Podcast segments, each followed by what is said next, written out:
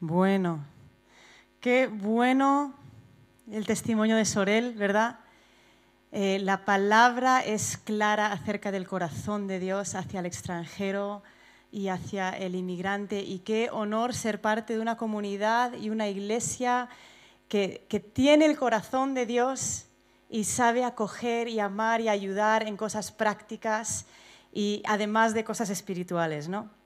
Es una manera más de traer el reino de los cielos a la tierra.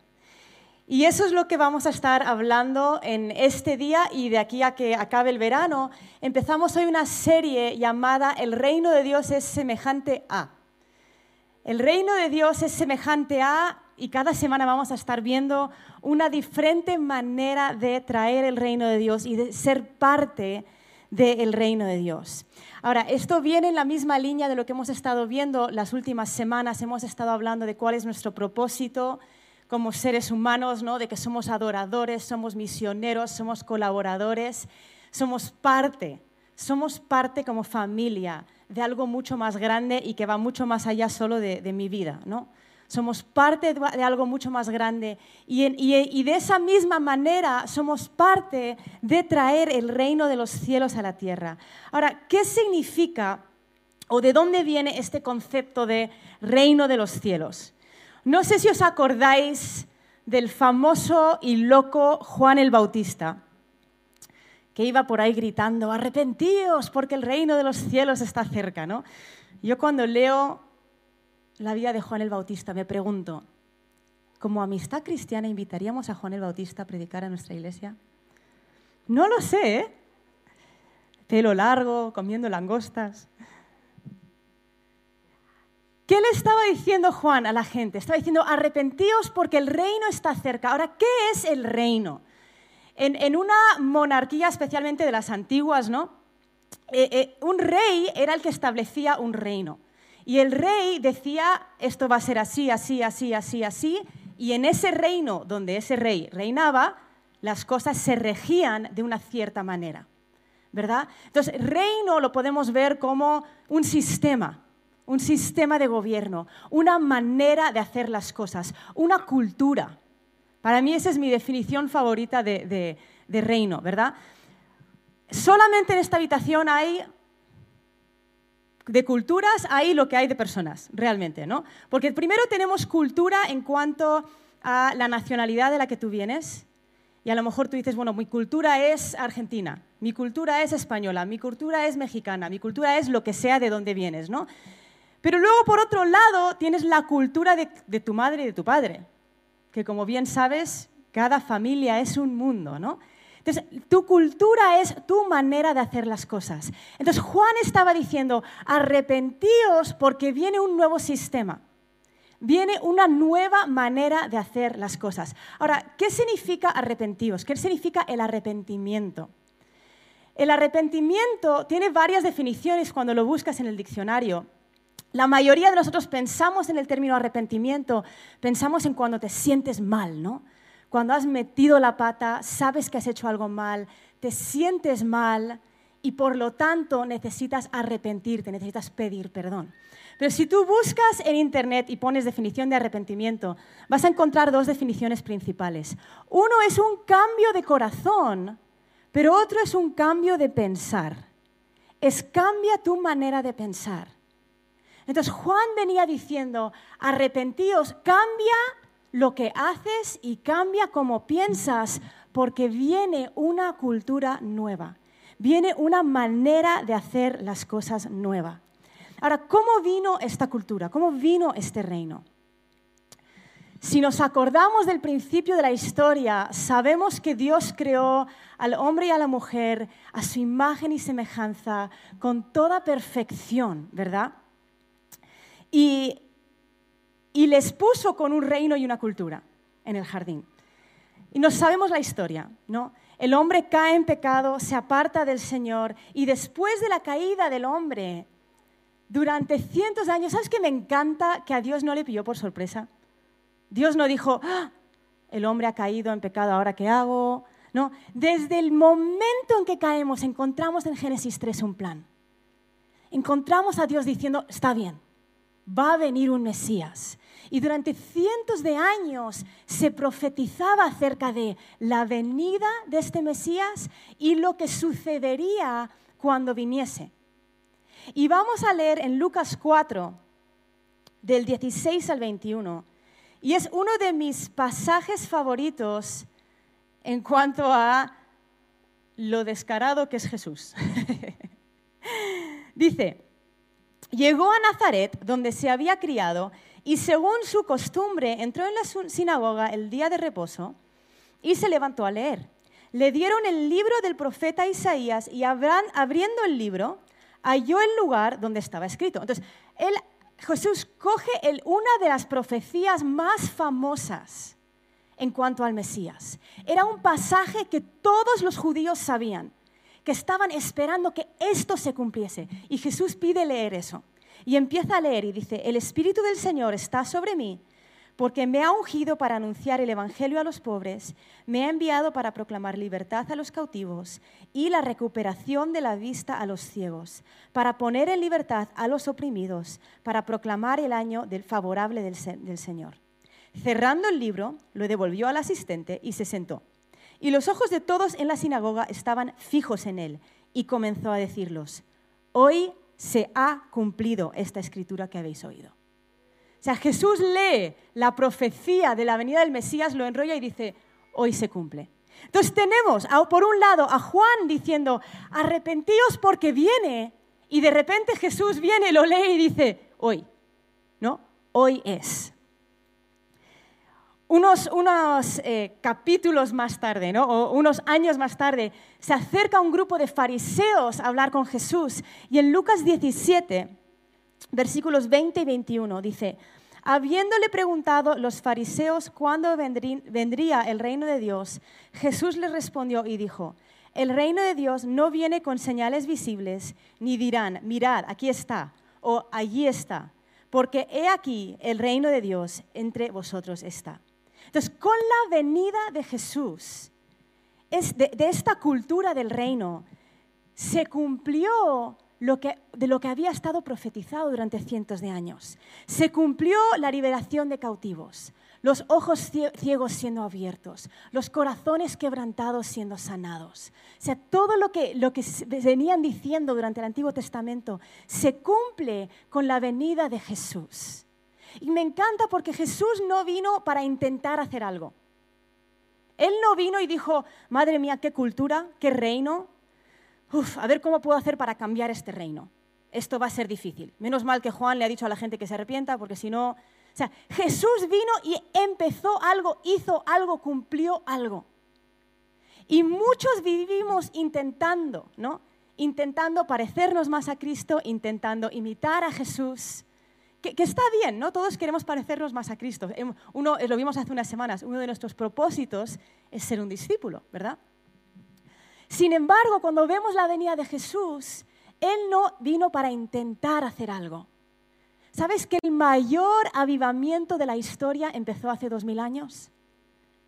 No tenemos que vivir esperando a que llegue porque ya llegó.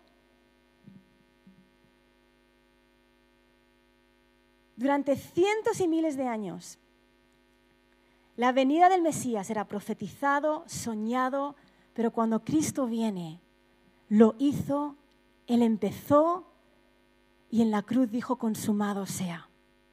Y ahora el reino está en medio nuestra. Y si tú le has dado tu vida a Cristo, el reino vino con la venida de Jesús, pero ahora está dentro de nosotros también, porque Jesús está dentro de nosotros.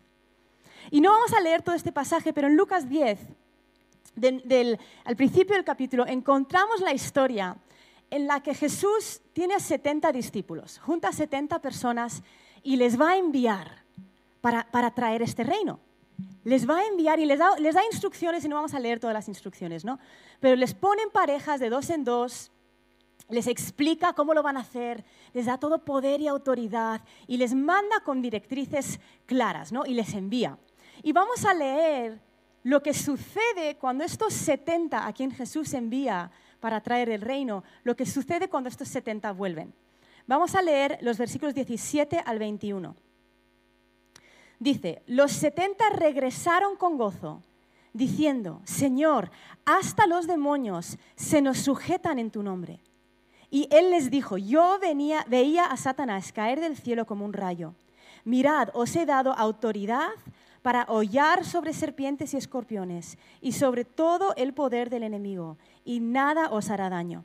Sin embargo, no os regocijéis en esto, de que los espíritus se os sometan, sino regocijaos de que vuestros nombres están escritos en los cielos. En aquella misma hora, él se regocijó mucho en el Espíritu Santo y dijo, Te alabo, Padre, Señor del cielo y de la tierra, porque ocultaste estas cosas a sabios y a inteligentes y las revelaste a niños. Sí, Padre, porque así fue de tu agrado. Entonces, estos 70 vuelven eufóricos, hasta los demonios se someten en nuestro nombre. Y Jesús les sigue enseñando. Y luego versículo 21 dice, Él se regocijó mucho en el Espíritu Santo. Ahora, en el griego hay cinco eh, palabras que describen regocijar. Un regocijar cuando felicitas a alguien, cuando dices, oye, felicidades, me he enterado que es tu cumpleaños. Eh, existe una palabra para explicar el sentimiento cuando ves a alguien que no has visto en mucho tiempo. existe una palabra en griego de regocijar que explica cuando estás contento por dentro pero no lo expresas, ¿no? Esa sonrisita que te sale cuando te acuerdas de, un chiste o algo pero estás en medio del trabajo y no puedes expresarlo. Eh, hay una palabra en griego para explicar eso, ¿no? Y luego hay una palabra en griego que explica regocijarte externamente y es lo que tú ves en un estadio, en un partido de fútbol cuando tu equipo mete gol. Es, un, ¡ah! es una euforia. Adivina qué palabra está en este pasaje cuando dice que Jesús se regocijó en el Espíritu. Una euforia loca. No es el Jesús que vemos tan serio en las películas de Semana Santa, ¿verdad?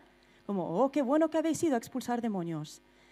No era eso, era, wow, Señor, Padre, te has alegrado, le has dado los misterios a estos, has escogido no a sabios, sino a estos para traer tu reino. O sea, Jesús se regocijó de una manera loca cuando estas 70 personas fueron y sanaron enfermos y expulsaron demonios y hablaron del reino.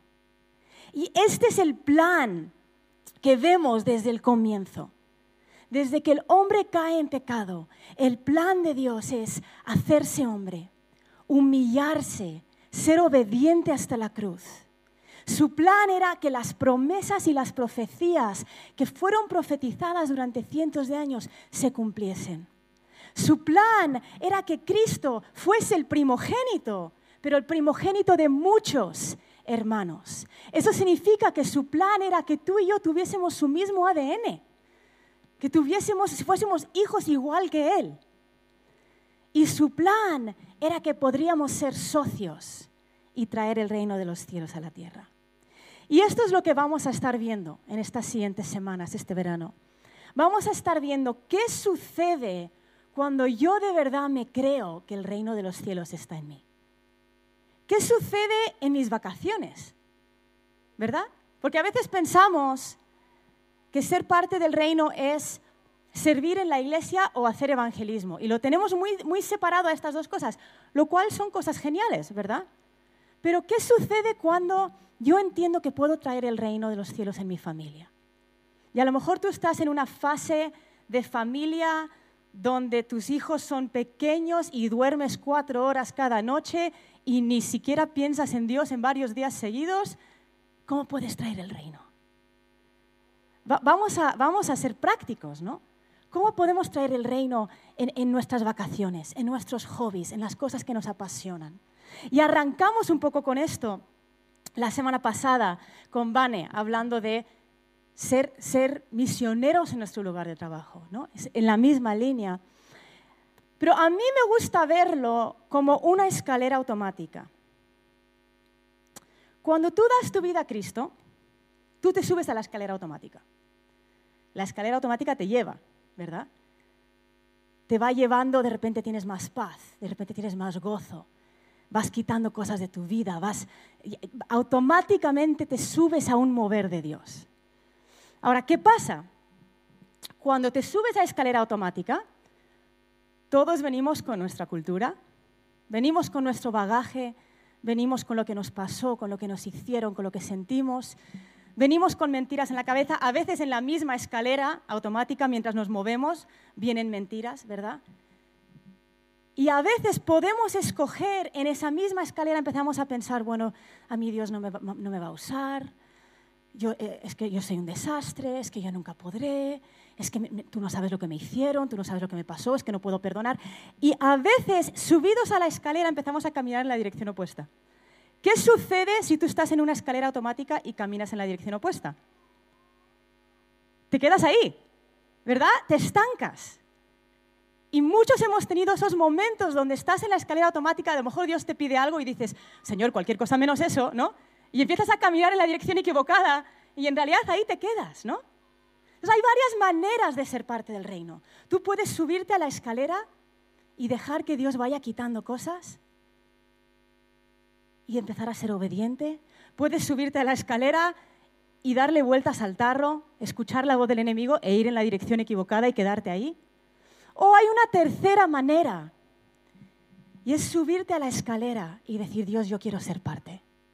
Y cuando tú te subes a la escalera automática y dices, yo quiero ser parte, empiezas a caminar.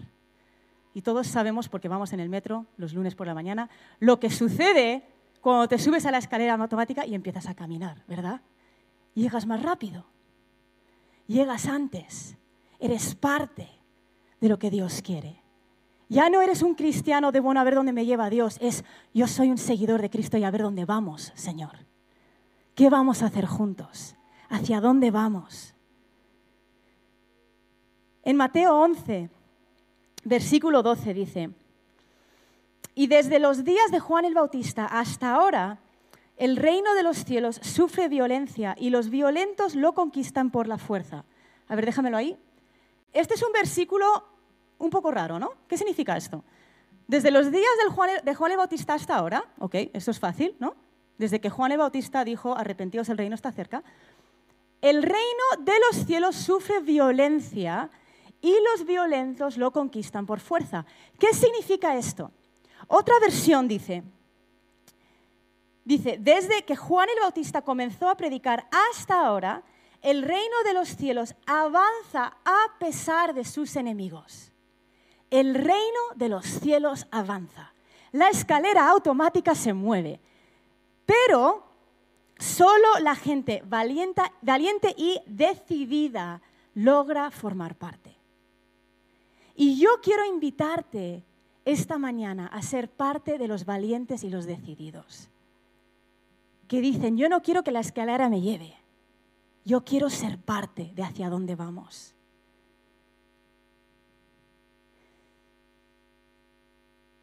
Cuando vemos el comienzo y el mandato principal en el jardín, si, lo leemos en Génesis 1, del 26 al 28, y sé que Vane tocó esto un poquito la semana pasada, de que Dios creó al ser humano con un propósito. Desde el principio les creó con un propósito. Y, vamos, vamos a leerlo, versículo 26 de Génesis 1 dice, hagamos al hombre a nuestra imagen, conforme a nuestra semejanza, y ejerza dominio sobre los peces del mar, sobre las aves del cielo, sobre los ganados, sobre toda la tierra y sobre todo reptil que se arrastra sobre la tierra.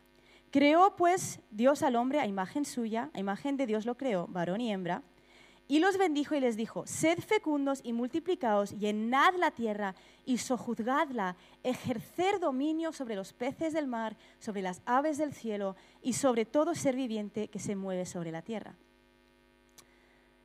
ser fructíferos, ser fecundos. Y, es interesante que la primera comisión al hombre, que Dios le da al hombre, muchas veces hemos visto esto de multiplicaos como tener muchos hijos, ¿no?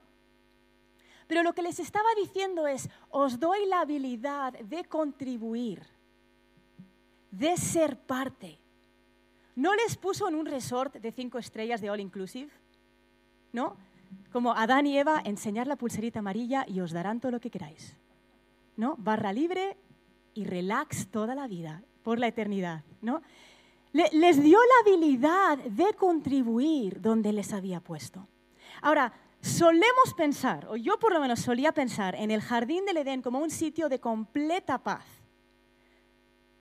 Y en muchos aspectos sería así porque el pecado no había entrado en el mundo. Sin embargo, les dijo someter y sojuzgar, ejercer dominio. Entonces, eso implica que había algo sobre lo que debían ejercer dominio, ¿verdad? ¿Qué era sobre lo que tenían que ejercer dominio?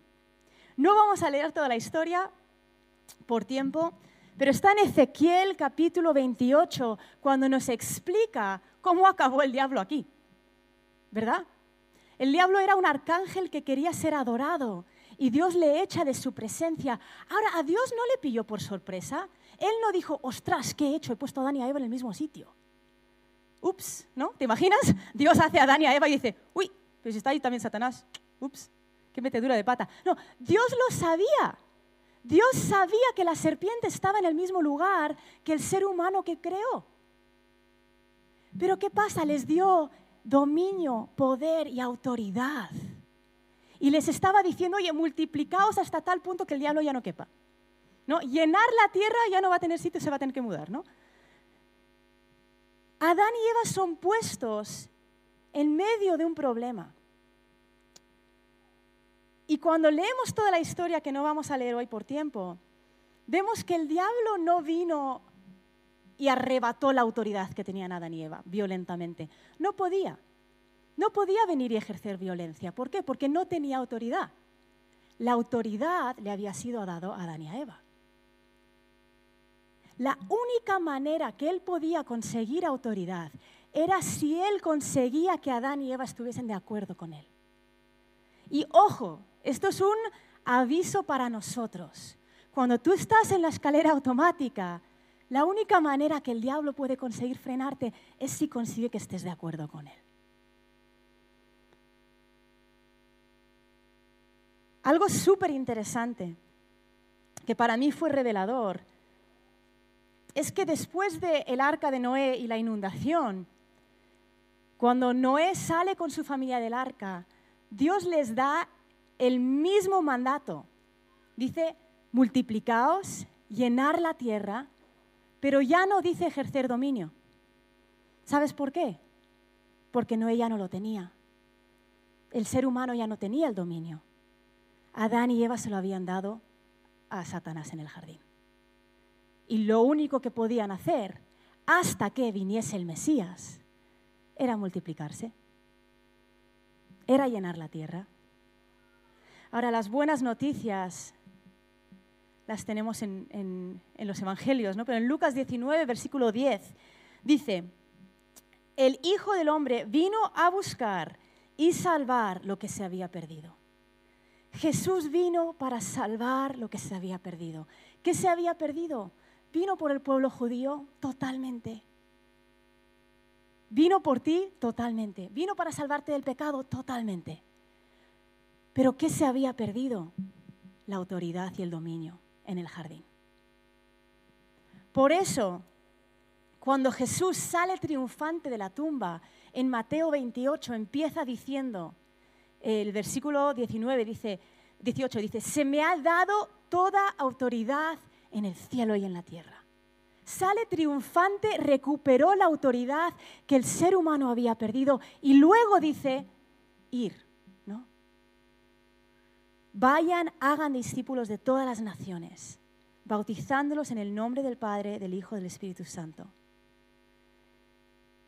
Este id, este verbo id y hagan discípulos, a veces hemos em, encasillado este versículo como un versículo de misiones. Como id significa apúntate con The Bridge, vete con Dave de la Rosa, vete a Turquía con Mao y Bri, todo eso está bien, ¿no? Pero el ir es mientras vas. Ese verbo es mientras vas a discípulos. Mientras vas al trabajo, trae el reino de los cielos. Date cuenta de lo que está en ti. Yo escuché una historia hace años de un amigo, me contó, un amigo de Inglaterra, que él se había hecho amigo de una señora que estaba en brujería. Y esta señora Dice, ah, tú eres cristiano, y se ponen a hablar, ¿no? Dice, ah, pues yo soy bruja. Y él, ah, pues muy interesante, ¿no? Se ponen a hablar y la señora le dice, ojo, vosotros los cristianos no tenéis ni idea de lo que tenéis dentro. me paso todo el día organizando a mis demonios, pasa un cristiano andando en el parque y me echa todo el trabajo a perder. Eso sin darnos cuenta de lo que tenemos dentro. ¿Qué sucedería si le añadiésemos fe y nos diésemos cuenta de lo que tenemos dentro? Hace unos años, algunos os acordaréis de, Benji Frugoni, él vino aquí a vivir a Madrid, ahora ya se, se volvió a Málaga.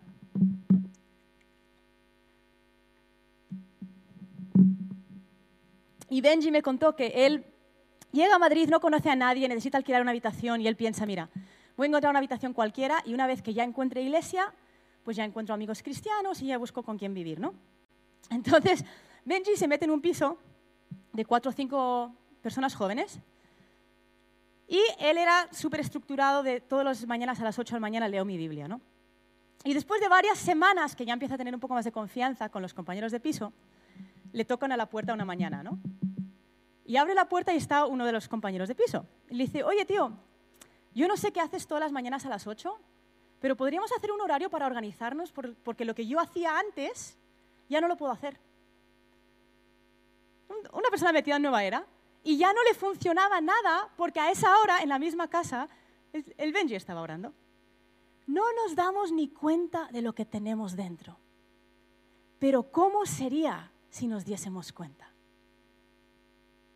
¿Sabes que Dios puso a Adán y a Eva en medio de un problema?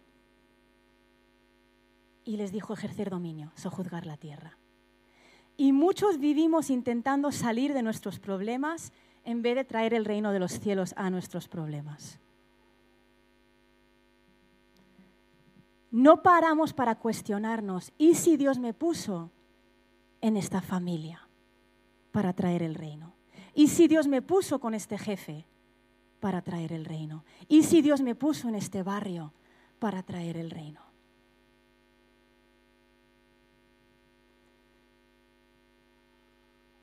Una, una alumna que hizo la Escuela de Cultura Real Online hace unos años, eh, una chica de Argentina, a lo mejor he contado esta historia, no me acuerdo. Si no, actúa sorprendido. Eh, ella, eh, haciendo las lecciones de cultura real, se da cuenta de esta revelación. Para ella fue como una revelación. El reino de Dios está en mí. Dios quiere que yo solucione los problemas con Él. ¿no? Y estaban en su empresa, no sé el tamaño de la empresa, no sé si eran cuatro personas o cuarenta. La cuestión es que la empresa tiene una máquina fotocopiadora, impresora de estas grandes, y, de esto que todos los ordenas pasan por la misma máquina, ¿no? Se rompe la máquina y causa un problema en el trabajo y un estancamiento en el trabajo de todo el mundo. Y todo el mundo que tenía que trabajar no podía porque esta máquina central estaba rota. Habían llamado a servicio al cliente, atención al cliente, no podían atenderles hasta dentro de unos días, eh, la, jefa estaba súper estresada y como cuando se rompe cualquier máquina, todo el mundo iba, le daba patadas, le, daban a todos los botones, todo el mundo pensaba que podía arreglarlo, ¿no? Lo desenchufaban, lo enchufaban. Y esta chavala estaba pensando, Dios me ha puesto en medio de un problema. Dios me ha puesto en medio de un problema. Yo, yo puedo solucionarlo. El reino de los cielos está en mí. Claro, veía que alguien se ponía de pie, le daba otra patada y ella pensaba, yo tengo la solución. Dios me ha puesto aquí. Iba otra persona, lo desenchufaba, lo enchufaba y ella pensaba, Dios me ha puesto aquí. No sé cuánto tiempo estuvo, nos escribió para contárnoslo y, nos dijo que había sido a lo largo del día. ¿no? En algún momento de la tarde se acerca con la jefa. dice, oye, yo creo que puedo arreglar la máquina. Le dice, ¿así? ¿Ah, ¿Cómo? Dice, no, es que yo soy cristiana. todo el mundo se empieza a reír. De nuevo, no sé si eran 40 riéndose, 4 riendo, no sé el tamaño de la empresa. La cuestión es que todo el mundo se empieza a reír de ella. Ella se acerca con la máquina y piensa, bueno, ya de perdidos al río, ya me he lanzado, ¿no? ya se están riendo, ¿qué más puedo perder? Se acerca a la máquina, pone sus manos sobre la máquina y dice, vas a, empezar, vas a empezar a funcionar ahora mismo en el nombre de Jesús. Y la máquina hace... Empieza a sacar todas las hojas estancadas, ¿no? Porque creyó en el Dios que está dentro. Y entendió, Dios me ha puesto en medio de un problema y el reino de los cielos está en mí. El reino de los cielos está en mí. Chisco y yo tenemos un amigo en México que su madre es química y mm, una noche estaba, estaba intentando crear una fórmula química de leche para bebés, una fórmula de leche en polvo. y estaba intentando, intentando, intentando. Y una noche tiene un sueño donde se le presenta un ángel y le da la fórmula. Y se despierta y piensa, eso me lo imagina, estoy tan rayada que ahora estoy soñando con esto. Y mira, y en la mesita de noche lo tiene escrito. Hoy viven de eso. Lo patentaron, tienen su fábrica de leche en polvo en México, la petaron y dan para el reino. Porque entendieron, nosotros somos solo una pequeña parte. Es más grande el que está en nosotros que el que está en este mundo. Y yo quiero terminar en esta mañana invitándote. Vamos a ponernos de pie. ¿El equipo de alabanza puede salir? Pero quiero invitarte a cerrar los ojos. Y quiero, quiero que te imagines el estar en esa escalera automática y el ser parte del reino de los cielos.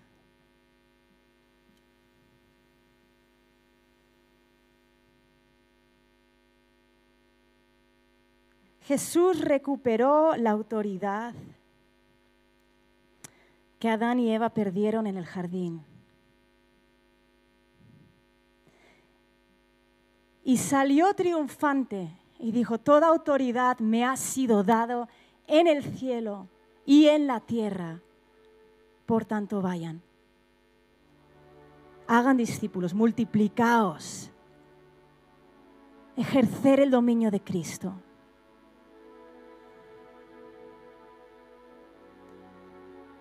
El reino de los cielos es semejante a cuando entiendes que Él está en ti. Y en esa escalera automática tú dices, yo quiero ser parte. Y en mi lugar de trabajo, en mi lugar de estudio, rodeado, rodeada de problemas, yo quiero traer las soluciones. Y mientras terminamos con esta canción, yo quiero, quiero que tengas una conversación con el Señor y que le preguntes si hay algo que te está haciendo estar estancado en esa escalera. Si tienes alguna mentira en tu cabeza, si tú estás pensando, bueno, Dios es grande, pero en mí no tanto o yo nunca podré, o yo no seré parte, o mi trabajo es imposible, o tú no conoces mi situación.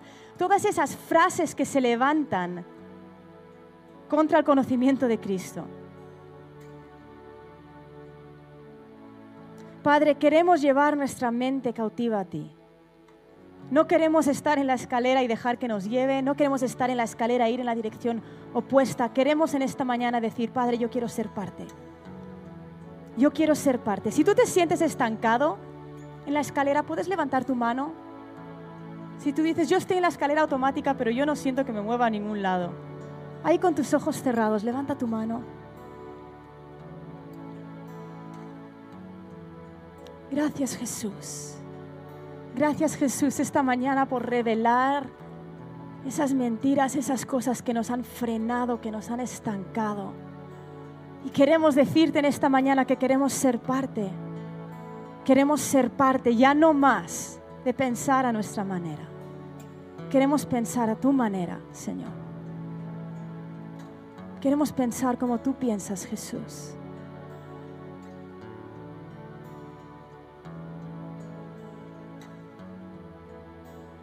Gracias, Señor. Gracias, Jesús.